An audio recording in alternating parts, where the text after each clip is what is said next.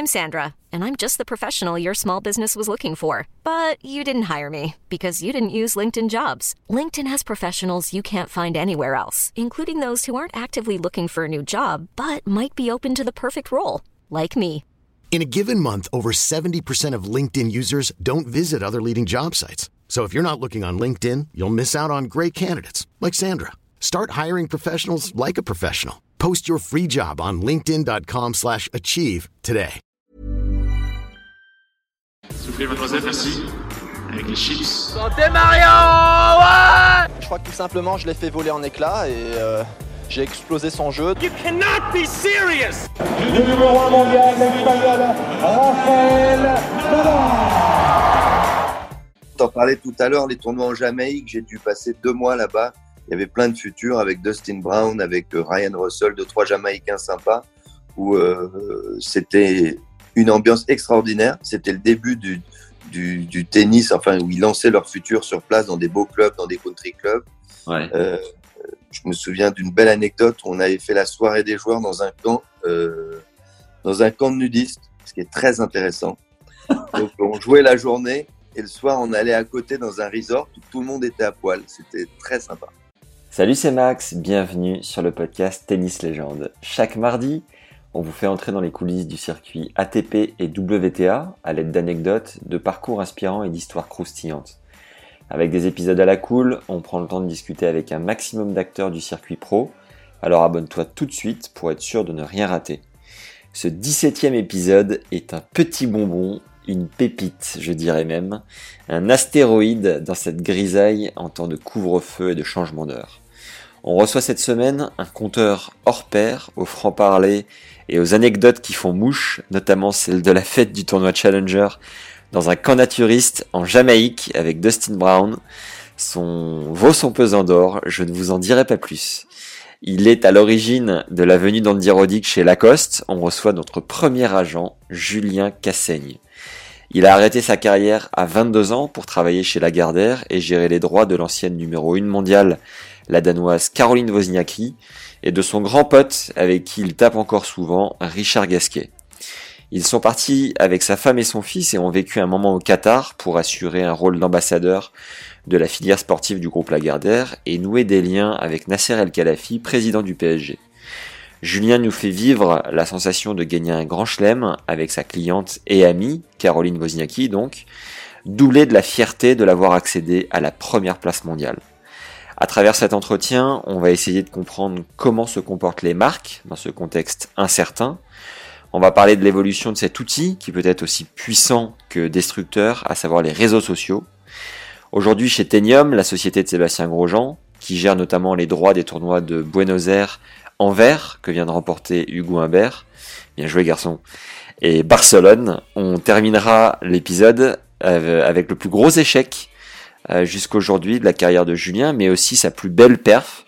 Et on n'oubliera pas son invitation à nous filer un coup de main pour avoir le boss, Yannick Noah, si tu nous écoutes. Si vous voulez voir ma face toute blanche, c'était juste avant l'été, j'avais plus que besoin de voir le soleil. Eh bien, l'échange est à retrouver comme d'habitude sur la chaîne YouTube Tennis Légende Podcast. Avant de laisser place à l'épisode, euh, souvenez-vous que vous devenez instantanément une légende dans notre cœur en nous mettant 5 étoiles sur Apple Podcast et un commentaire sympa. Ça prend littéralement 9 secondes et demie. Ça nous aide considérablement à faire connaître la chaîne et à tout donner chaque semaine pour vous régaler. Sur ce, il ne me reste plus qu'à vous souhaiter une bonne écoute et une bonne découverte à tous. Salut Julien. Salut, tu vas bien? Ouais, toi? Ouais, super. T'es prêt pour l'entraînement? Ouais, à 11h. Mais j'ai pas mon ordi, c'est mon téléphone, c'est pas grave? Non, non, non, c'est bien, ça marche bien, le son a l'air bon, on est bien. Ok. Alors, Julien, t'es né le 14 janvier 82, tu t'es lancé sur le circuit pro entre 99 et 2004. Tu as été 385e à ton meilleur en 2003. Tu as battu Gilles Muller et Dustin Brown presque chez lui dans un futur en Jamaïque. Respect, man. en voyant que ta carrière de joueur ne décollait pas comme tu voulais, tu as saisi l'opportunité de devenir agent de joueur en rejoignant le groupe Lagardère Unlimited. Est-ce que tu peux nous préciser déjà comment tu as découvert le tennis euh, en... Alors déjà, une petite précision, c'est qu'après avoir arrêté de jouer, je suis rentré chez Lacoste avant d'aller chez Lagardère. Ok. très bien. J'étais au, service sponsoring euh, donc de la marque Lacoste et j'avais fait venir Andy Roddick chez Lacoste. D'accord. Euh, à l'époque, chez Lacoste, ils cherchaient un ambassadeur euh, international. Ils avaient eu beaucoup, beaucoup de Français avec euh, les gros gens Forger, Lecomte, Santoro, toute cette bande. Et c'est vrai qu'ils leur, ils voulaient, la marque était en train d'exposer aux États-Unis. Ils cherchaient un ambassadeur américain. Et j'avais fait l'entre-deux, le go-between, comme disent les Américains. Et on avait signé Andy Roddick. Et dès que Roddick avait été devenu ambassadeur pour Lacoste, je les, je les avais rejoints pour m'occuper de vivre chez Lacoste pendant quatre ans. Énorme. tu vas pouvoir, tu vas pouvoir nous donner quelques infos un peu plus détaillées là-dessus. Juste après, juste déjà pour nous préciser comment tu es venu au tennis. Bah, je suis né dans une famille de tennis. Mon père jouait, ma mère a joué quand elle a rencontré mon père. Enfin, je suis né à Paris. À l'époque, c'était le Racing Club de France. Maintenant, le Lagardère Paris Racing. Mais j'ai joué tout petit dans un club parce que mes parents jouaient tous les deux au tennis. Mes deux parents ont été profs de tennis. Donc, c'était évident. Quoi. Mes deux frères jouaient au tennis aussi. Tu dois avoir une bonne main déjà des petits. Ouais. C'est facile quand tu, quand tu vois jouer tout le monde et que ta mère joue des tournois alors qu'elle est enceinte de toi de six mois et que euh, ta poussette est sur le bord du terrain quand tes parents jouent avec tes frères, c'est très rapide que dès que tu marches, tu prends une raquette dans les mains, ça c'est sûr. Tu m'étonnes. tu peux nous préciser ta progression de non classé à numéro? Tu as fait quoi étape par étape? Alors déjà, c'est il y a longtemps, comme ça se voit avec mes cheveux blancs, j'ai quand même pas mal vieilli. Euh, bah, jeune, j'étais dans les meilleurs, j'ai très vite le meilleur de mon club, le meilleur de ma ligue. Dans, moi, je suis né en 82. J'étais la génération de, de et de Paul-Henri Mathieu en France. Et très vite, j'étais le meilleur de mon club, de la ligue. Et donc, euh, j'ai dû commencer non classé 32, 30, 15-3, 15-2, 5-6, 1-6. Et puis après, il y a eu les, les, classements intermédiaires. Ça a un peu changé les classements. C'est-à-dire qu'on montait deux fois par an quand on était jeune en progression.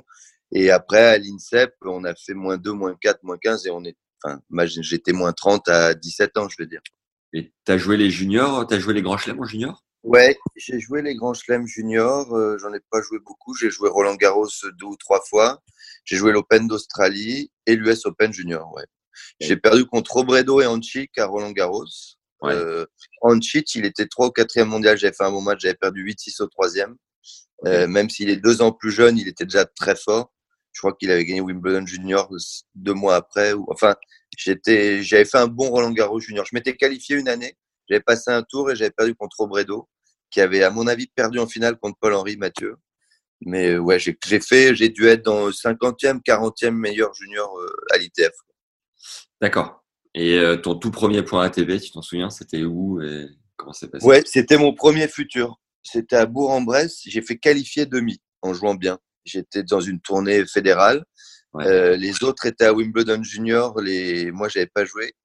J'étais à l'INSEP et j'étais euh, ouais, qualifié demi en battant des bons joueurs. J'avais battu Olivier Patience, qui est un de mes meilleurs potes, qui je, je lui rappelle à peu près deux fois par semaine que je l'ai battu. 6-4 au troisième en quart de finale de Bourg-en-Bresse immense la passe avec qui je jouais à la belote hier soir, pour être tout à fait Pour changer des parties de backgammon. Exactement. Il peut pas tout faire. faut choisir entre la backgammon et la belote. Très bien, c'est très très bon. Et euh, du coup, progressivement, euh, bon, avant. Bah après, après c'est les donc après c'est les futurs et c'est c'est un petit peu la, bah c'est la guerre, c'est la jungle comme on l'a entendu. Euh, être millième, huit centième, six centième, cinq centième, c'est difficile de gagner de l'argent. Donc euh, moi, très vite, euh, j'ai gagné de l'argent en étant sparring partner.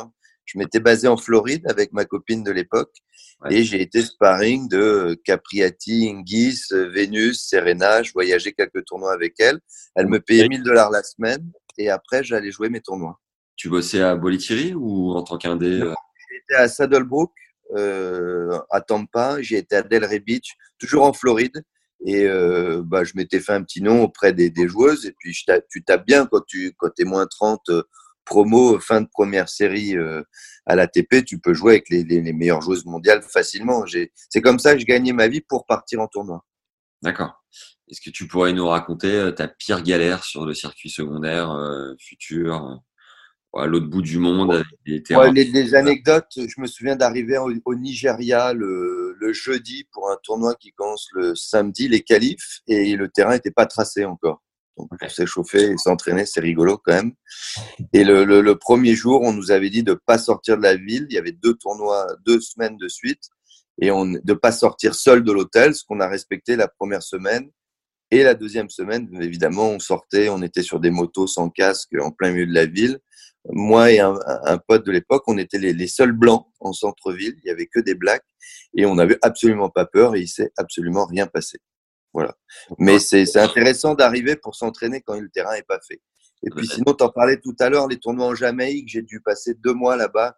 Il y avait plein de futurs avec Dustin Brown, avec euh, Ryan Russell, deux trois Jamaïcains sympas, où euh, c'était une ambiance extraordinaire. C'était le début du, du, du, tennis, enfin où ils lançaient leur futur sur place dans des beaux clubs, dans des country clubs. Ouais. Euh, je me souviens d'une belle anecdote où on avait fait la soirée des joueurs dans un camp. Euh, dans un camp de nudistes, ce qui est très intéressant.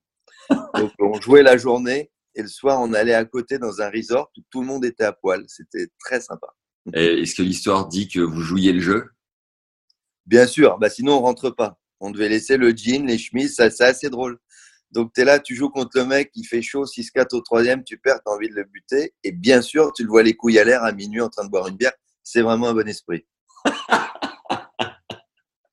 Alors juste, petite précision, Dustin Brown, il est, il a la nationalité allemande, mais c'est vrai qu'il a le look et qu'il va bien dans le décor, quoi. Voilà. Ouais, moi, je jouais en double avec lui. J'ai joué en simple et en double. On était, c'était un de mes très bons copains sur place.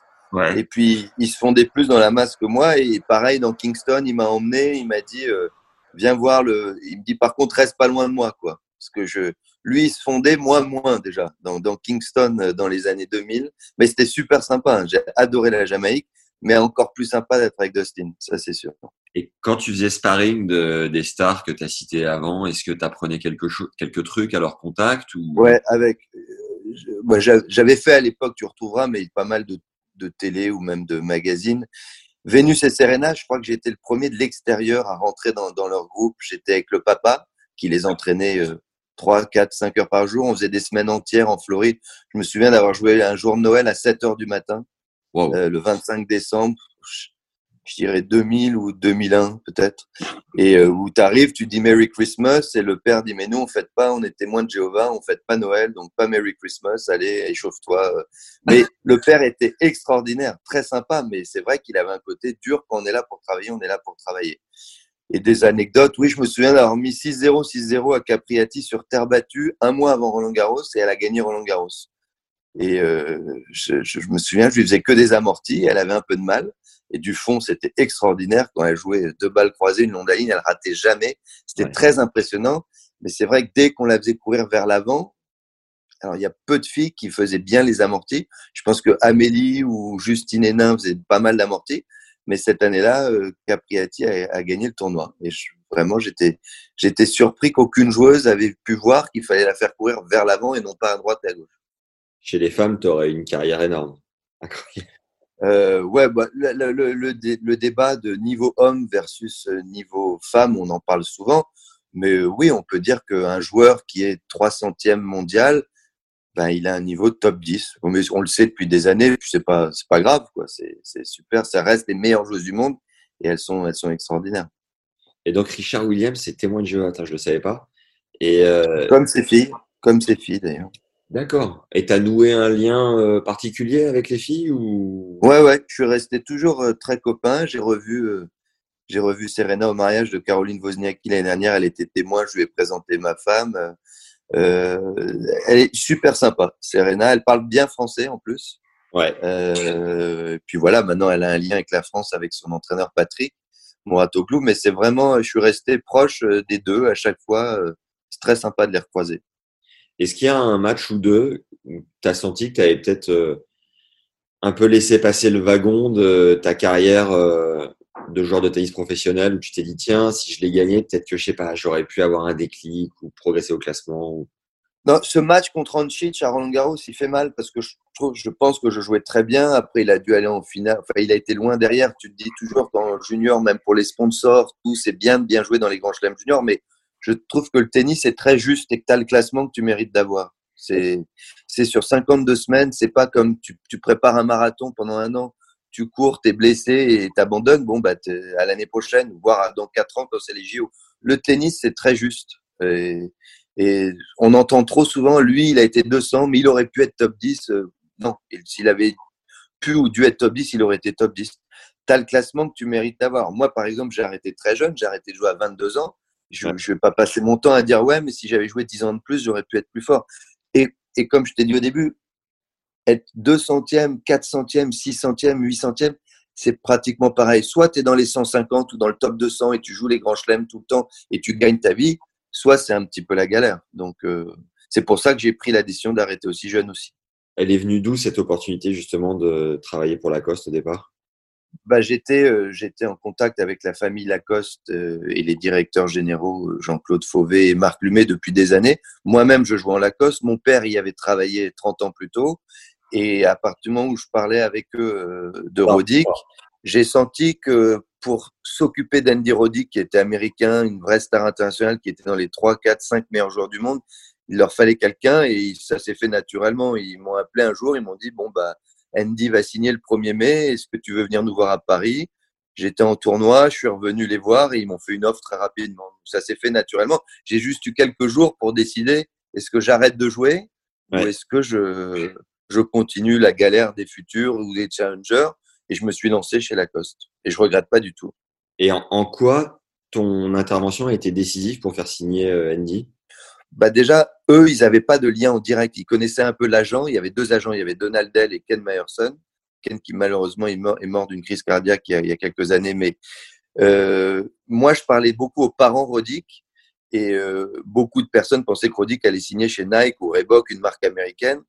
Et disons que je leur ai fait aimer un peu Lacoste, je leur ai parlé de, de Lacoste, de l'histoire de Lacoste. Et de l'autre côté, j'avais un lien privilégié avec Andy. Euh, à l'époque, c'était sur BBM ou c'était SMS et ça a accéléré, on va dire. Et étais, parce que tu étais très pote avec lui, de, vous êtes de la même année, c'est ça? Ouais, on, s'est rencontrés, on était la même année, on s'est rencontrés à 12 ans dans une académie. Moi, j'étais chez Palmer, je suis parti à 11 ans pendant 3 ans dans une académie en Floride. Lui, il était dans une autre académie. On se rencontrait le week-end dans des petits tournois. Et un jour, il est venu faire un, tournoi euh, dans mon académie et on s'est joué. Et euh, ça, il me dit, ah, il paraît que tu es le meilleur en France avec un autre. il savait déjà tout. Il était très smart. Et moi, je lui dis, bah, j'ai entendu parler de toi aussi. On fait un match, ça fait 7-6 pour lui, 7-6 pour moi. Et à 6 partout au, troisième, il est venu me voir enfiler. Il dit, viens, on reste, on reste amis, on fait pas le tie-break, comme ça on fait match nul et on reste potes. Et depuis, on, est resté potes. Je suis allé à son mariage et j'ai travaillé avec lui une bonne partie de chez Lacoste et chez Lagardère. Donc, on est, c'était une belle histoire. On est, c'est né comme ça d'un match, euh, d'un match en Floride en 94. C'est énorme. Incroyable. Euh, toi, du coup, quand tu étais jeune, déjà, que tu es parti à 11 ans aux États-Unis, tu avais, été signé par un agent, une boîte pour gérer ton image Non, mais mon, père était dans le tennis. Mon père avait été agent, il avait bossé chez Lacoste, donc j'avais pas besoin de, de, contact. La Fédé m'avait proposé de rentrer dans un Krebs à Boulouris ou à Reims.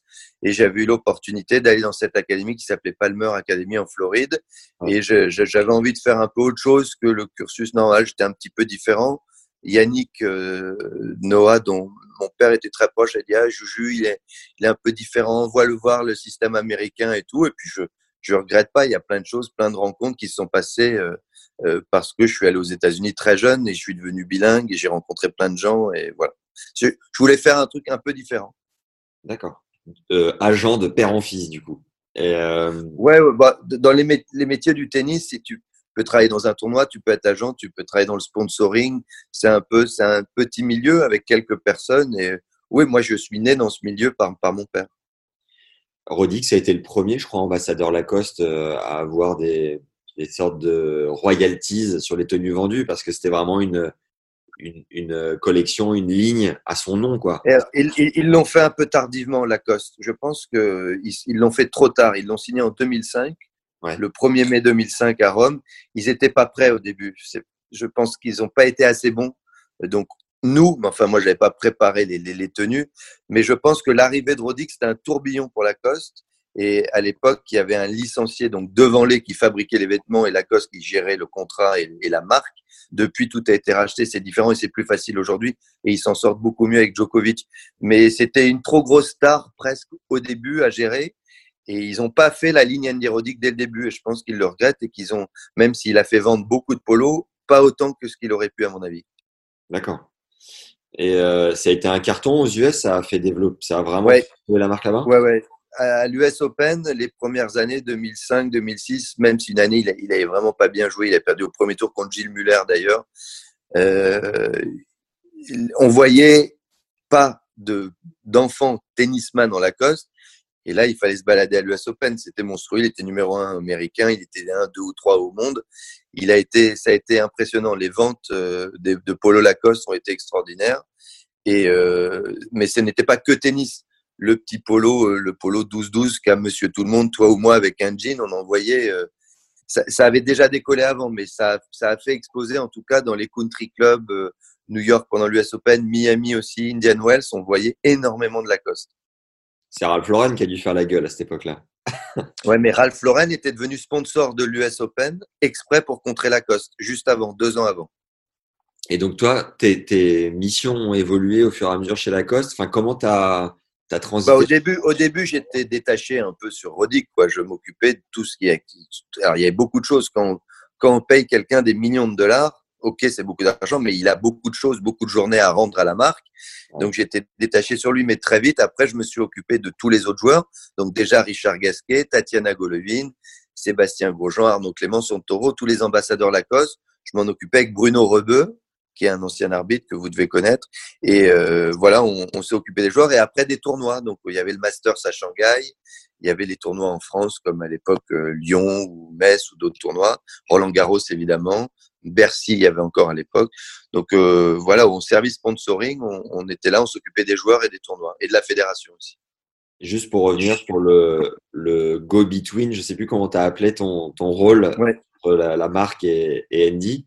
Est-ce que toi, tu avais un bonus énorme à la clé ou Non, pas du tout. Le, le, le, le bonus, il y a beaucoup de gens qui m'ont demandé ça. Aux États-Unis, je pense que tu- vu que quelqu'un va dépenser tant de millions de dollars, j'aurais pu avoir une petite somme d'argent ou une grosse somme d'argent même aux États-Unis.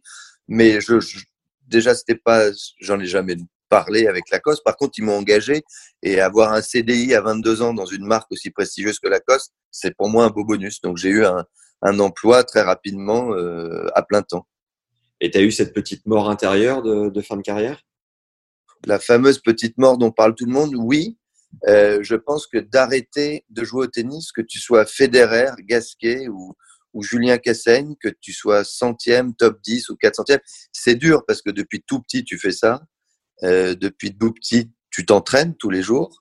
Euh, c'est ce qu'on dit toujours. Quand tu es 400e, tu fais le même métier qu'Agassi ou Sampras. Tu fais juste moins bien ou eux le font mieux, mais c'est le même métier. Alors, est-ce que c'est moins professionnel? Oui, forcément, mais on a moins de staff aussi. Ils sont juste plus forts. C'est une pyramide. Il y a le numéro 1, il y a le numéro 400, il y a le numéro 1000, mais on s'entraîne tous les jours. Donc oui, il y a eu un petit... Mais j'ai- senti que l'opportunité était très belle, que Lacoste était une marque fantastique et que j'allais vivre de belles choses tout en restant proche du haut niveau parce que Roddick était quand même un des meilleurs joueurs au monde et je, je regrette pas mon choix. Mais évidemment qu'à 24, 25, 26 ans, tu vois des Gilles Muller, d'au- d'autres joueurs que tu as qui eux arrivent à passer 150, top 100, tu dis, ah, forcément. Mais bon, faut être réaliste et se regarder dans la glace, c'est-à-dire, c'est quoi mon niveau? Parce qu'encore une fois, à l'époque, 250e, tu gagnes zéro. Quoi. Tu, tu, tu... C'est mieux d'avoir un CDI et de gagner 2000 euros par mois. C'est beaucoup mieux.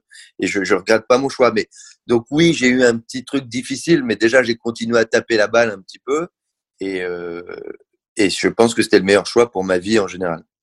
Ce qui est ouf, c'est que tu as fait tes armes dans ce métier avec ce qui se faisait de mieux à l'époque, à savoir euh, ben, Andy Roddick. À quel moment tu disais ce, métier, il est fait pour moi parce que naturellement, je suis bon dans ça, ça et ça?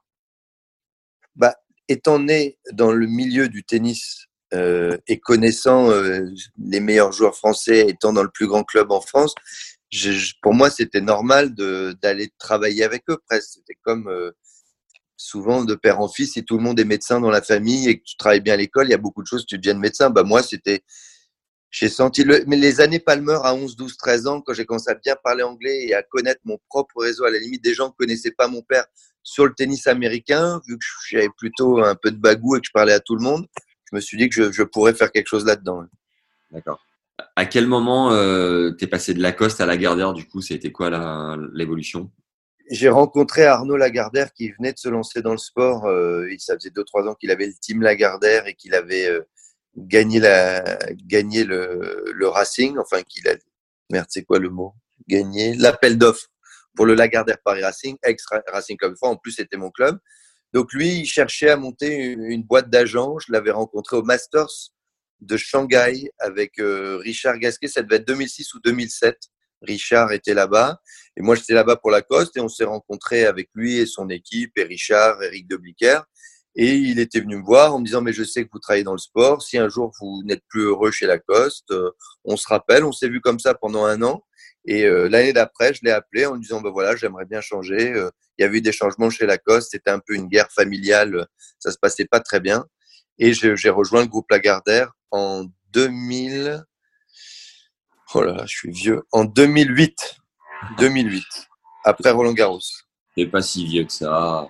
Juste pour revenir, tu disais que tu bossais avec Bruno Rebeu euh, à un moment donné. On a fait un épisode avec Bruno. Est-ce que tu aurais une anecdote ou deux de votre collaboration fructueuse de l'époque que tu pourrais nous raconter? Je sais pas, un souvenir en particulier Des anecdotes que je peux raconter ici, non. Mais non, non, je, euh, on, s'amusait beaucoup à Shanghai parce que c'était l'autre bout du monde. On ne connaissait pas. On avait une, une, une, copine à nous qui travaillait avec nous qui s'appelait Lily, qui elle était chinoise. On louait un appartement pendant trois ou quatre semaines sur place parce que c'était un gros truc pour Lacoste et on connaissait pas la culture chinoise et on, on s'est bien amusé. J'ai des super souvenirs sur deux, deux années du Masters à Shanghai où c'était extraordinaire. Bon ça. Bon, du coup, tu signes euh, chez Lagardère, on y est. Tu t'occupes de quel joueur au départ quand tu arrives ben, au, au, début, euh, je m'occupe de, de, racheter une société qui s'appelait Best. Best était la société euh, qui représentait Andy Roddick avec Ken Myerson. Donc, et on, a, on achète, ça prend un an, mais on achète que la division tennis. Donc, euh, une partie de la division tennis. Donc, Ken nous rejoint avec Roddick, Justine Hénin ou d'autres, Advanska. Et ça se passe bien. Je travaille avec Ken. On s'occupe beaucoup de Roddick. Puis, on rachète un an ou deux après. Hiring for your small business? If you're not looking for professionals on LinkedIn, you're looking in the wrong place. That's like looking for your car keys in a fish tank. LinkedIn helps you hire professionals you can't find anywhere else, even those who aren't actively searching for a new job but might be open to the perfect role. In a given month, over 70% of LinkedIn users don't even visit other leading job sites. So start looking in the right place. With LinkedIn, you can hire professionals like a professional. Post your free job on linkedin.com slash achieve today. Toute la société baisse, donc il y avait d'autres sports. Il y avait du basket, à l'époque il y avait Dwight Howard, il y avait d'autres bons joueurs. Euh, il y a la NFL avec le football américain et on, on rachète Best. Et donc là, je suis, je suis auprès d'Arnaud et je dirige ça avec lui sur la partie américaine. Ça, ça doit être le, un des avantages de bosser avec la Gardère, c'est direct de racheter des boîtes pareilles, ça doit coûter des millions, non? Je sais pas comment ça se passe. Oui, ça, ça, ça, ça, coûte beaucoup d'argent, mais à l'échelle du groupe Lagardère, c'était relativement petit. Il avait déjà investi, lui, beaucoup d'argent en Europe pour acheter Sport 5. Euh, qui était très solide sur le foot en, en, France et en Allemagne et partout en Europe. Et donc, ouais, mais sur la, la partie tennis restait relativement petite, mais on a, on a pu investir assez vite.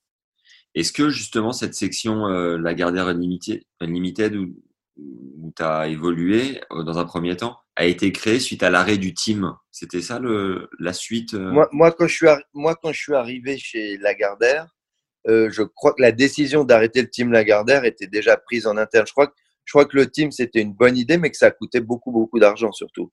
Euh, D'entraîner, il y avait beaucoup de salaires, les, les, les meilleurs entraîneurs, euh, ceux qui dirigeaient, tout le monde était bien payé, donc ça, ça coûtait cher. Et je ne sais pas si à l'époque ça avait été pensé pour qu'il y ait un retour sur investissement ou si c'était que de l'image. Puis de temps dans une entreprise, on peut faire des choses parce que le cours de bourse est très haut et qu'il y a beaucoup de cash. Et puis après, il faut faire des économies. Quand on fait des économies, les premières choses qu'on coupe, euh, bah, c'est souvent euh, soit les séminaires, soit la communication, c'est des trucs moins importants. Donc le team, ça, moi j'ai rien eu, j'ai pas travaillé avec le team Lagardère. Ok. Du coup, tu as été euh, détaché euh, progressivement sur Caroline Wozniacki. Comment tu partageais ton temps? Quelles étaient tes missions, tes responsabilités? Oui, je suis parti deux ans au Qatar aussi. entre, entre le rachat de Best et Wozniacki, je suis parti deux ans au Qatar à Paris, je m'occupais de la coordination donc de toutes les branches de la Gardère Unlimited pour qu'elles travaillent ensemble. Et après, je suis allé vivre allez, un an et demi au Qatar euh, pour Arnaud. Euh, le, les Qataris sont les plus gros investisseurs du, du groupe Lagardère et il fallait aller nouer des liens avec Nasser Al-Khelaifi, le président du PSG, ou d'autres euh, acteurs importants du sport sur place. Et donc Arnaud m'avait envoyé là-bas pendant un an et demi. Mais j'en garde des super souvenirs. Je suis parti en, en un mois, on a dû se dessiner avec ma femme et mon petit, mon fils Karim à l'époque qui avait un an. Et on est parti, on en garde des super souvenirs. Ouais, très rapidement, Richard Gasquet est venu, il a gagné le tournoi de Doha en plus. D'accord. J'étais, j'habitais à 5 minutes, c'était super sympa. J'ai un super souvenir de ça. Incroyable. C'est ce que j'allais te demander justement euh, en partant de, du Racing euh, qui est dans le bois de Boulogne, hein, c'est ça? Absolument, ouais, dans le 16e, dans le bois de Boulogne. Non, mais même si j'habitais au Qatar, même si, même si j'habitais au Qatar, je revenais souvent à, à Paris, mais euh, j'ai gardé des liens. Je suis jamais parti pendant deux ans sans revenir, quoi. C'était, mais c'était c'était vraiment fantastique. Ma famille a pu venir. On a découvert une région du monde qu'on connaissait pas bien. Moi, ma femme est, est marocaine, donc euh, elle parle un petit peu arabe. C'est un peu la culture. C'était une super expérience. Et après, je suis revenu et après, je me suis occupé de Wozniacki. Et donc l'idée, c'était de créer des, des, synergies avec euh, Nasser pour signer des joueurs euh, dans le team. C'était quoi le, la logique de? Non, c'était c'était pas que le tennis. C'était sur tout le sport et le, le fait que Lagardère euh, voyait sa Bean se créer. il fallait, il fallait créer des liens avec Nasser et tout le monde du sport du Qatar. Ok, très bien. C'est un rôle d'ambassadeur du groupe Lagardère, en fait. D'accord. Donc tu reviens, tu es avec euh, Caroline qui a un beau projet. Est-ce que tu es à temps plein sur elle à ce moment-là ou tu partages ton temps entre plusieurs joueurs? Ben déjà, il y a eu des décisions prises par Arnaud de changer le management de la partie tennis. Il me redonne la division tennis à plein temps et donc notre, beaucoup de joueurs partent ça part dans tous les sens. Je dois négocier ceux qui doivent partir, ceux qu'on peut garder. Richard, bah, je suis déjà à plein temps pratiquement avec lui aussi. Même du Qatar, je gère les, les, les plus gros euh, contrats de Richard, notamment son passage de Lacoste au coq sportif. Et euh, on me dit que Wozniacki, je dois aller la voir à Monaco tout de suite pour pas qu'elle parte. Et je réussis à, la garder, à ce qu'elle resigne chez la Gardère. Et là, je fais quatre ans avec elle je m'occupe de Gasquet et de Wozniacki, mais Wozniacki me prend beaucoup de mon temps, évidemment, vu que c'est une des meilleures joueuses du monde et qu'il y a beaucoup, beaucoup de contrats. Donc, je suis à 90% sur Wozniacki-Gasquet. Et je dirige avec euh, Morgan Menahem ou Philippe Weiss ou Shane Kelly basé à New York. On s'occupe de tous les autres joueurs. Et pourquoi est-ce que c'est bien aussi rock'n'roll et qu'un paquet de joueurs veulent partir à ce moment-là? Parce qu'il y a un changement. Le, le, le mec de l'époque, qui était John Tobias, qui était l'agent de Caroline, euh, le groupe Lagardère a décidé de le, de le remplacer. Et euh, ça part en live, comme souvent, quand le, la tête des agents part. Euh, certains ont voulu partir. Ça n'a pas très bien été géré par euh, le patron de l'époque, par Arnaud Lagardère, mais le patron de Lagardère Unlimited de l'époque. Et moi, je me suis retrouvé avec euh, des, les restes. Il a fallu remonter la division.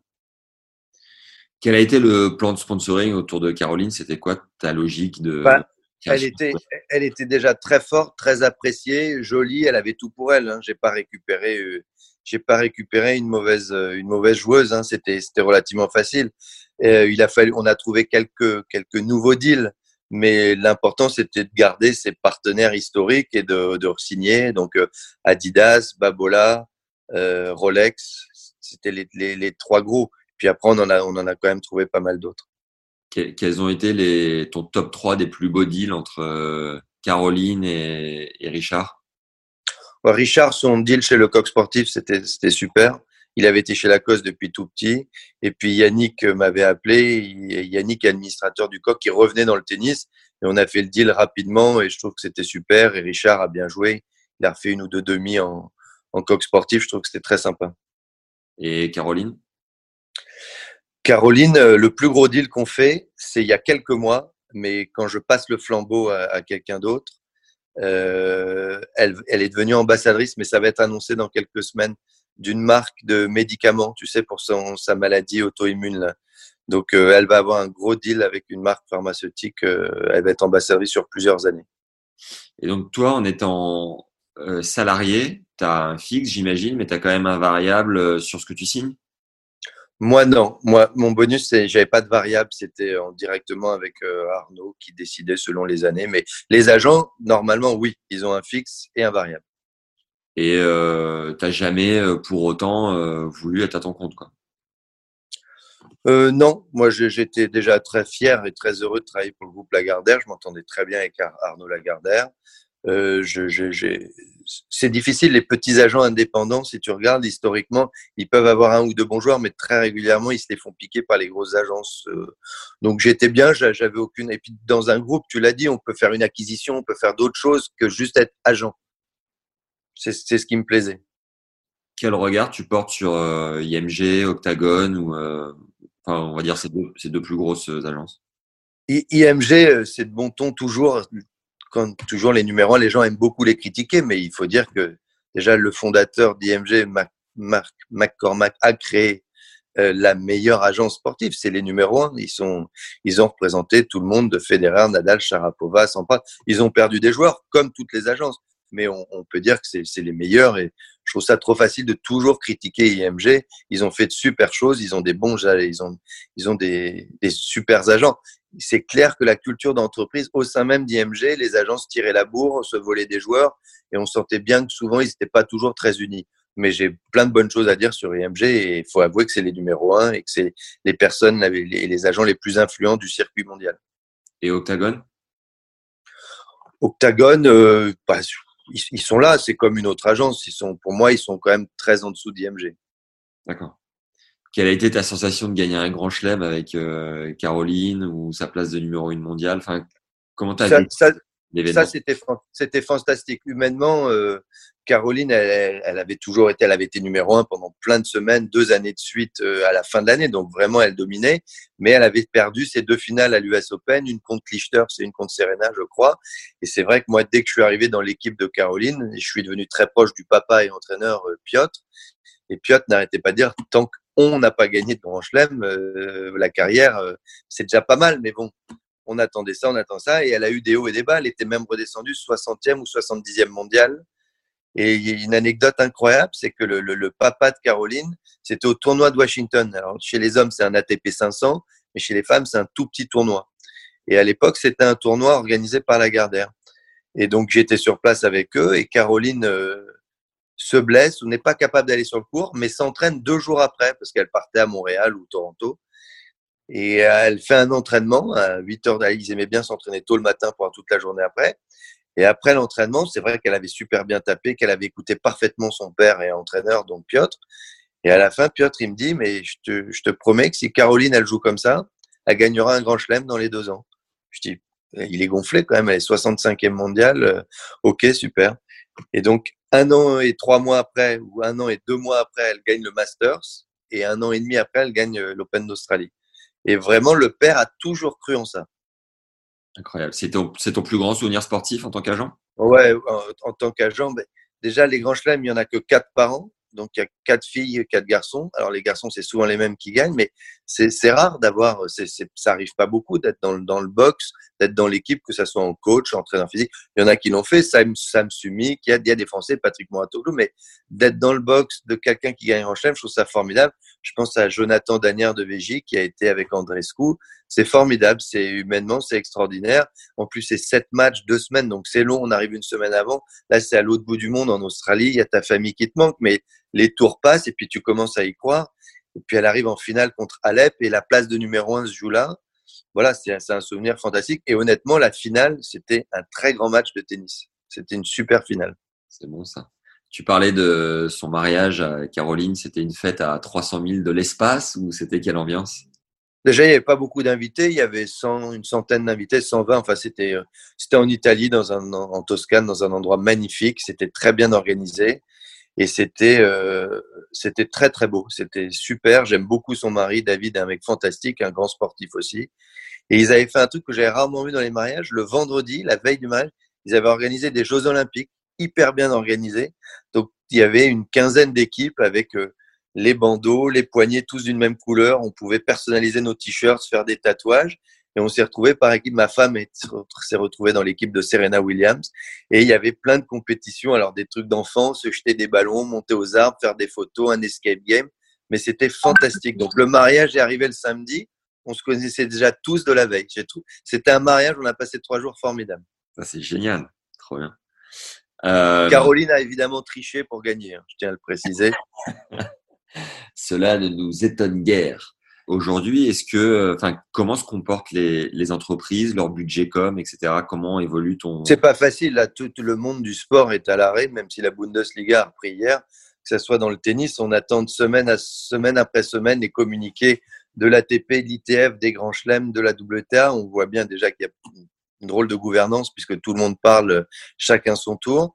Mais euh, les entreprises tout, tout le monde est à l'arrêt, on ne sait pas ce qui va se passer, on ne sait pas quand ça va reprendre, les joueurs ne savent pas. Ils recommencent à taper, mais est-ce que c'est pour faire une exhibe en juillet, une en août, mais reprendre à l'Open d'Australie en janvier Personne ne sait, donc c'est très compliqué. Et pour les marques, les Nike, Coq Sportif, Adidas, tout le monde a du mal. Hein. Personne, personne ne vend de polo et de chemise en ce moment. Habituel. Qui comme joueur aujourd'hui euh, à gérer? Moi, moi, je m'occupe beaucoup de, de Richard. Donc là, j'ai quitté le groupe Lagardère il y a trois mois. Et j'ai rejoint Sébastien Grosjean chez Tenium. Je suis devenu associé avec Sébastien et Christophe, qui est le, patron de Tenium. Et on travaille sur plusieurs projets. On organise donc deux tournois, Anvers et Buenos Aires. On a eu la chance d'organiser Buenos Aires juste avant le confinement, et ça s'est très bien passé. Et on a aussi gagné les droits de l'organisation du tournoi de Barcelone l'année prochaine, la TP 500, euh, en battant d'ailleurs IMG au passage, ce qui est assez rare. Et euh, on représente, en tant que joueur, moi je m'occupe à plein temps de, de Richard Gasquet. Ah, donc tu as une casquette euh, qui a évolué euh, sur l'organisation, la gestion de tournois, c'est ça? Oui, Tenium euh, organise des tournois, donc je, je travaille avec l'équipe déjà en place sur ces tournois et je, je ne fais pas que le métier d'agent. En fait, je, je, reste consultant chez Lagardère quelques mois, mais honnêtement, je suis depuis, depuis février, je travaille pour Tenium avec Sébastien Grosjean. D'accord. Et alors, c'est comment de bosser avec Seb? C'est quel type de collaboration Super je, suis moi-même son agent depuis plusieurs années, donc euh, on travaillait déjà ensemble d'une manière, mais maintenant je suis associé à son agence qui marche bien, qui est basée à Barcelone, mais comme toutes les agences, on souffre, on ne sait pas si notre tournoi de d'Anvers va être organisé au mois d'octobre, euh, euh, les marques vont pas payer les joueurs qui ne jouent pas, donc c'est économiquement c'est une crise pour le monde du tennis, pas que nous, hein, mais c'est tout le monde le prend en plein dans la tête. Tu dis que tu es quasiment full-time sur Richard à côté. Aujourd'hui, sur un joueur qui a un âge mûr, une carrière mûre, c'est quoi tes missions? Est-ce que tu signes des petites marques sur, enfin des, des marques Non, quand, quand, tu représentes, quand tu représentes un des meilleurs joueurs français depuis 15 ans comme Richard, tu vas pas faire des petits deals à 5 000 ou 3 000 euros. c'est, c'est, ça va pas avec son image. Donc, L'important, c'est de l'aider à terminer sa carrière le mieux possible et puis quelque part aussi de préparer son après-carrière, discuter avec lui de ce qu'il veut faire. Ok. J'ai quelques questions de fin qui sont communes à toutes les interviews. Julien, quel est l'échec professionnel de ta carrière qui t'a le plus appris jusqu'à aujourd'hui? Chez Lagardère, on a eu la chance, on a été sur le projet de racheter WME. WME, c'est William Morris Endeavor c'est deux agents américains qui étaient extraordinaires, qui avaient créé leur société Endeavor. Puis après, ils ont fait une joint venture avec William Morris. Et maintenant, WME a racheté IMG. Eh ben, je pense, c'est vraiment un échec parce que Lagardère Sport et tout le groupe Lagardère, quelque part, aurait pu être différent si on avait racheté ces deux mecs. Et euh, ça s'est pas fait. Et à l'époque, le directeur financier avait dit non. Moi, je voulais absolument le faire. Et, euh, j'ai retenu que même si on pense que tout est bon, faut tout vérifier jusqu'au dernier moment parce que les financiers et ceux qui font le chèque, ils ont le droit de veto jusqu'au bout. Quoi. Et je, je, je, regrette vraiment ça parce que c'était exactement ce qui manquait à la culture de la Gardère Sport ou la Gardère Unlimited. Et ces deux agents américains, pour moi, auraient, euh, auraient changé le, en tout cas la branche et pourquoi pas le groupe Lagardère. Donc je suis un peu, j'ai un petit regret, une petite amertume là-dessus. D'accord. Ces deux agents, ces deux agents sont très connus. Hein. Ils s'appellent Patrick Whitesell et Harry Emmanuel. Pour regarder, c'est les patrons d'IMG aujourd'hui. Ok. Juste petite question que j'intercale. Euh, l'évolution des réseaux sociaux, il n'y avait pas à l'époque d'Andy Roddy qui est aujourd'hui qui est omniprésente. En quoi tu, gères cette partie-là? Comment tu la manages? Bah avec, avec Caroline, c'est facile parce que Caroline elle-même euh, est championne du monde de réseau. Donc, euh, on n'a rien à lui apprendre. Elle connaît tout par cœur. Elle, que ça soit sur Instagram, Facebook, euh, Twitter, elle est naturellement douée pour ça et elle aime bien ça et elle le fait bien. Donc, euh, c'est vrai que tous les sponsors, une des premières questions, c'est combien de followers, combien de likes, tout ça. Et elle, elle le fait naturellement parfaitement. Donc, ça a été très, très facile de ce côté-là. Mais oui, on a des gens dans l'agence, que ce soit chez Tenium, chez Lagardère ou ailleurs, qui, qui, aident euh, pour tout ce qui est réseau social et c'est très important. Trop important à mon goût. Ok. Quel est ton plus bel accomplissement, ta plus belle réussite euh, jusqu'à aujourd'hui dans ta carrière pro? D'avoir réussi à garder Caroline, parce que quand je suis arrivé chez, qu'on m'a redonné la division tennis, euh, on m'a dit il n'y a aucune chance qu'elle reste, mais va la voir avec son, père à Monaco. Et je me suis retrouvé seul dans un déjeuner où ils n'étaient pas contents. Ils m'ont dit 50 trucs qui allaient pas. Et après, j'ai dit bah ok, faut qu'on parte la semaine prochaine à Shanghai. Elle avait une pub à faire pour euh, pour un sponsor. Elle n'était pas qualifiée au Master. C'était pas à Shanghai, c'était à Singapour. Et euh, on a voyagé ensemble et j'ai réussi petit à petit à gagner leur confiance. Donc euh, un, de réussir à la, la, garder chez la Gardère, deux, de la resigner pendant cinq ans, et trois, de faire partie de l'aventure qui a gagné un grand chelem. C'était magnifique. Énorme. Quelle est l'expérience la plus incroyable de ta vie, en dehors de la naissance de ton fils Karim et ma euh, fille aussi, et ma fille Alia. Ça, ça. Et, euh, et, du grand chelem de Caroline Li Lié au sport, euh, ça m'a beaucoup touché qu'Yannick revienne capitaine de Coupe Davis avec Richard et qui gagne la Coupe Davis ensemble. Parce que je pense que dans le milieu de tennis, il y a beaucoup de, copains, de connaissances. Mais euh, des amis, c'est assez rare. Et je dirais que deux de mes amis, c'est Richard et Yannick. Je pense que pendant quelques temps, j'ai murmuré à l'oreille de Yannick en disant ce serait fabuleux que tu reviennes, la Coupe Davis, la Coupe Davis. Je commençais à le saouler depuis longtemps avec ça. Et quand j'ai senti que Richard a dit, allez, on, peut, on peut essayer de faire revenir Yannick, ça s'est joué un été, il, il, est parti dîner avec son gars à Montréal, je crois. Et j'ai senti que Richard était prêt à se bouger. C'est un, un, peu contre sa nature, si tu veux, mais il a, il a forcé un peu le truc et il a, c'est vraiment lui qui a fait revenir Yannick avec Joe, parce que Joe reste Joe, le numéro un, en tout cas, l'un des meilleurs joueurs. Mais il avait la voix la plus importante. Et quand Richard a parlé à Joe, j'ai senti que ça se faisait je déjeunais moi avec Yannick au Racing, c'était un été, je me souviens, et j'ai senti que ça allait se faire. Et ben un an après, après tout ce qu'on a dit, ça a commencé en Guadeloupe, je suis allé, je suis allé toutes les rencontres cette année-là. De les voir gagner à Lille, ça m'a fait quelque chose. Euh, j'ai une photo dans mon bureau qui est passée dans l'équipe où on voit Yannick taper dans la main de Richard, et moi on me voit au loin derrière dans les tribunes. Et je, trouve que c'est un beau symbole. J'étais très content que mes deux potes gagnent la Coupe Davis ensemble. Euh, on a toujours dit que cette génération autour de mon fils Gasquet, Simon euh, et Tsonga ne gagnait rien. Et je trouvais ça tellement injuste. Les, les gens s'en rendront peut-être compte un jour, mais on a quatre mecs qui ont joué avec les trois plus grands joueurs de tous les temps, pile la même génération, qui ont gagné 60 grands chelems à eux trois. Et on n'arrête pas de leur taper dessus. Et ils ont tous les trois été dans les 10. C'est extraordinaire. On s'en, on s'en, on s'en rendra compte dans 10 ans. On aura un mec 20e, deux mecs 40, un mec 80. Et on se dira, putain, mais ils étaient bons, les mecs. Et donc, Gasquet a fini par gagner un grand titre avec Yannick sur la chaise. La Coupe Davis, ça restera. Et qu'on ait battu Raonic ou qu'il n'est pas venu en Guadeloupe, on s'en fout. On a gagné la Coupe Davis. Et ça, pour moi, c'était fantastique. C'était un très, très beau moment. Est-ce que tu aurais un livre à recommander aux gens qui nous écoutent? Un seul Ouais, un livre que mon père a, a traduit qui s'appelle The Inner Game of Tennis de Timothy Galloway, qui est le livre qui s'est le plus vendu dans l'histoire du tennis. Et mon père a traduit ce livre en français il y a 40 ans. Et c'est le meilleur livre pour moi écrit sur le tennis, avec Winning Ugly de, de Brad Gilbert, bien sûr, et Open, la, biographie, l'autobiographie d'Agassi. Mais oui, pour un passionné de tennis, The Inner Game of Tennis, j'ai même oublié le nom en français, c'est un livre extraordinaire. Tu t'entraînes encore grave pour, euh, pour aller taper Non, non, non. Richard me bouge le cul une fois de temps en temps en me demandant de perdre 3 ou 4 kilos. Donc je vais courir, je joue au foot, je me bouge, je mange moins le soir et j'arrive à taper un peu avec lui encore si je me mets dans un coin. Quel est le concert le plus ouf auquel tu as assisté de ta vie? Le concert le plus ouf, euh, j'ai vu Coldplay euh, avec ma femme dans une petite salle euh, à Paris et c'était fantastique. Je, je connais pas bien la musique, mais j'avoue que là j'ai vu euh, de la très très très bonne musique et c'est un bon souvenir. Mais évidemment tous les concerts d'Yannick euh, qu'on a vu commencer, euh, son premier Olympia, on y était avec toute notre bande de copains, le Stade de France. Enfin, Yannick a chanté au Stade de France, c'est quand même fantastique.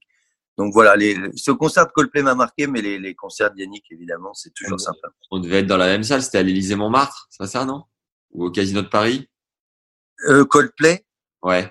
Non, c'était les Folies Bergères, une salle qui est de la Gardère. Énorme, c'est bon ça. Euh, quels seraient les mots du Julien d'aujourd'hui, mûr et, et sage, avisé au Julien de 20 ans qui aurait peut-être besoin d'un ou deux conseils dans le creux de l'oreille? Bah, en tant que joueur, il faut toujours plus s'entraîner, fermer sa gueule et, et, et, pas croire que parce qu'on a 20 ans, euh, tout passe. C'est l'entraînement. Tous les champions s'entraînent plus que ceux qui sont pas champions. C'est évident. C'est c'est mathématique. Je l'ai vu avec Roddick, je l'ai vu avec Roddick, euh, je l'ai vu avec Wozniacki, je, je, le vois avec avec Gasquet. Les, les plus forts s'entraînent plus que ceux qui sont moins forts. Donc je me dirais, euh, va t'entraîner. Entraîne-toi plus et mieux. Est-ce qu'il y a une citation que tu bien? Une citation que j'aime bien euh, Non, j'en ai pas qui me viennent en tête là. Ok. Est-ce qu'il y a une personne que tu nous recommandes d'avoir sur ce podcast et que tu pourrais nous aider à convaincre, à joindre ou tu vois Écoute, je crois que j'ai pas mal parlé de lui, mais Yannick, ça me paraît pas mal si tu aimes le tennis, sachant qu'il a 60 ans aujourd'hui, le 18 mai. Oh. Voilà c'est son anniversaire, il a 60 ans. Euh, je pense que si tu arrives à l'avoir, euh, j'essaierai de t'aider, mais c'est pas mal quand même. Ben voilà, la question, c'est tu peux nous aider à avoir. Donc là, euh, j'essaierai. Notre, avenir, Julien, est entre tes mains. Euh, comme il s'appelle, Eric de Blicker m'a envoyé le numéro de Richard, mais Richard ne m'a pas répondu, cet enfoiré. Donc, je, vais, je le vois tout à l'heure, je vais lui demander. Trop bien. Bah pour Tennis Légende, hein, je sais pas si tu peux lui. Mais lui, c'est lui, il connaît. Moi, je, je, enfin, je, je, devrais pas le dire, mais je suis complètement nul en réseau, internet, tout. Et lui, il connaissait ton site, hein, il regarde. Donc c'est, il m'a dit, c'est top, fais-le. Cool, trop bien. Bon, ben, merci beaucoup d'avoir pris le temps, Julien. Euh, et donc l'épisode sera retrouvé dans l'intégralité euh, sur des plateformes de podcast. Mais comme tu n'en écoutes pas, tu ne sais pas trop de quoi on parle. Exactement. Non, mais ma femme en écoute et tout, mais c'est, je sais pas quand m'asseoir et écouter 40 minutes. Tout le monde me dit dans l'avion, mais faut télécharger. C'est, tout non, me paraît compliqué. non, t'as pas à télécharger, t'as juste à lancer le truc. Et euh, dans les transports, quand tu fais un footing, quand tu fais la vaisselle, mais tu ne dois pas faire la vaisselle, quand tu quand es sur le. Je mets dans la vaisselle, quoi, mais je fais pas moi-même la vaisselle. Mais je vais. Euh, je vais regarder. Allez, joue bien avec Richard et, et si tu peux nous mettre en contact, t'es une bombe. Allez, ciao. ciao. ciao. Merci d'avoir écouté cet épisode avec Julien Cassaigne jusqu'au bout. Tu peux nous rendre un immense service en partageant tout de suite l'épisode à deux potes à toi et en inscrivant tes amis au podcast directement sur leur téléphone. Le bouche à oreille fonctionne à merveille. Et si tu l'as déjà envoyé à deux amis la semaine dernière, eh bien tu te débrouilles, t'en trouves deux autres. Pense à nous mettre 5 étoiles et un commentaire sympa sur Apple Podcast, c'est la plateforme numéro 1 pour nous aider à faire connaître la chaîne et avoir des invités qui nous font tous rêver. Merci à Raditz et Clem pour leur dernier témoignage. C'est un moteur pour nous de vous lire chaque semaine. On a également lancé la chaîne YouTube Tennis Legend Podcast sur laquelle on poste de courts passages pour donner envie de découvrir l'intégralité des épisodes. Fonce t'abonner, ça peut tout simplement devenir ta dose quotidienne d'anecdotes du circuit pro. Tu peux aussi faire une story Instagram en taquant le compte Tennis Légende. Lorsque tu découvres un nouvel épisode, on te repostera illico. Et avec Johan, le fondateur de Tennis Légende, on a mis en place un compte Tipeee si tu veux nous soutenir. Entre la préparation, le tournage, le montage et la diffusion, chaque épisode représente environ 10 heures de travail. Tu peux nous encourager donc à tout donner chaque semaine à hauteur de 2 euros, soit un café par mois ou plus si le cœur t'en dit. Le lien pour y accéder est dans la description de l'épisode. Tu retrouveras également dans la description de l'épisode le, livre pardon, The Inner Game of Tennis dont parle euh, Julien euh, avec autant de cœur. Et donc, pour vous faciliter le travail, je vous mets le lien juste en dessous. Enfin, pour finir, si t'es pas au courant, on fait des t-shirts légendaires que tu peux trouver sur notre boutique en ligne, boutique.tennislegende.fr. T'as le lien aussi juste en dessous, c'est cadeau, ça me fait plaisir, c'est tout pour cette semaine. On se retrouve mardi prochain en espérant que le tournoi de Paris-Bercy ait bien lieu. Belle semaine à tous. Ciao.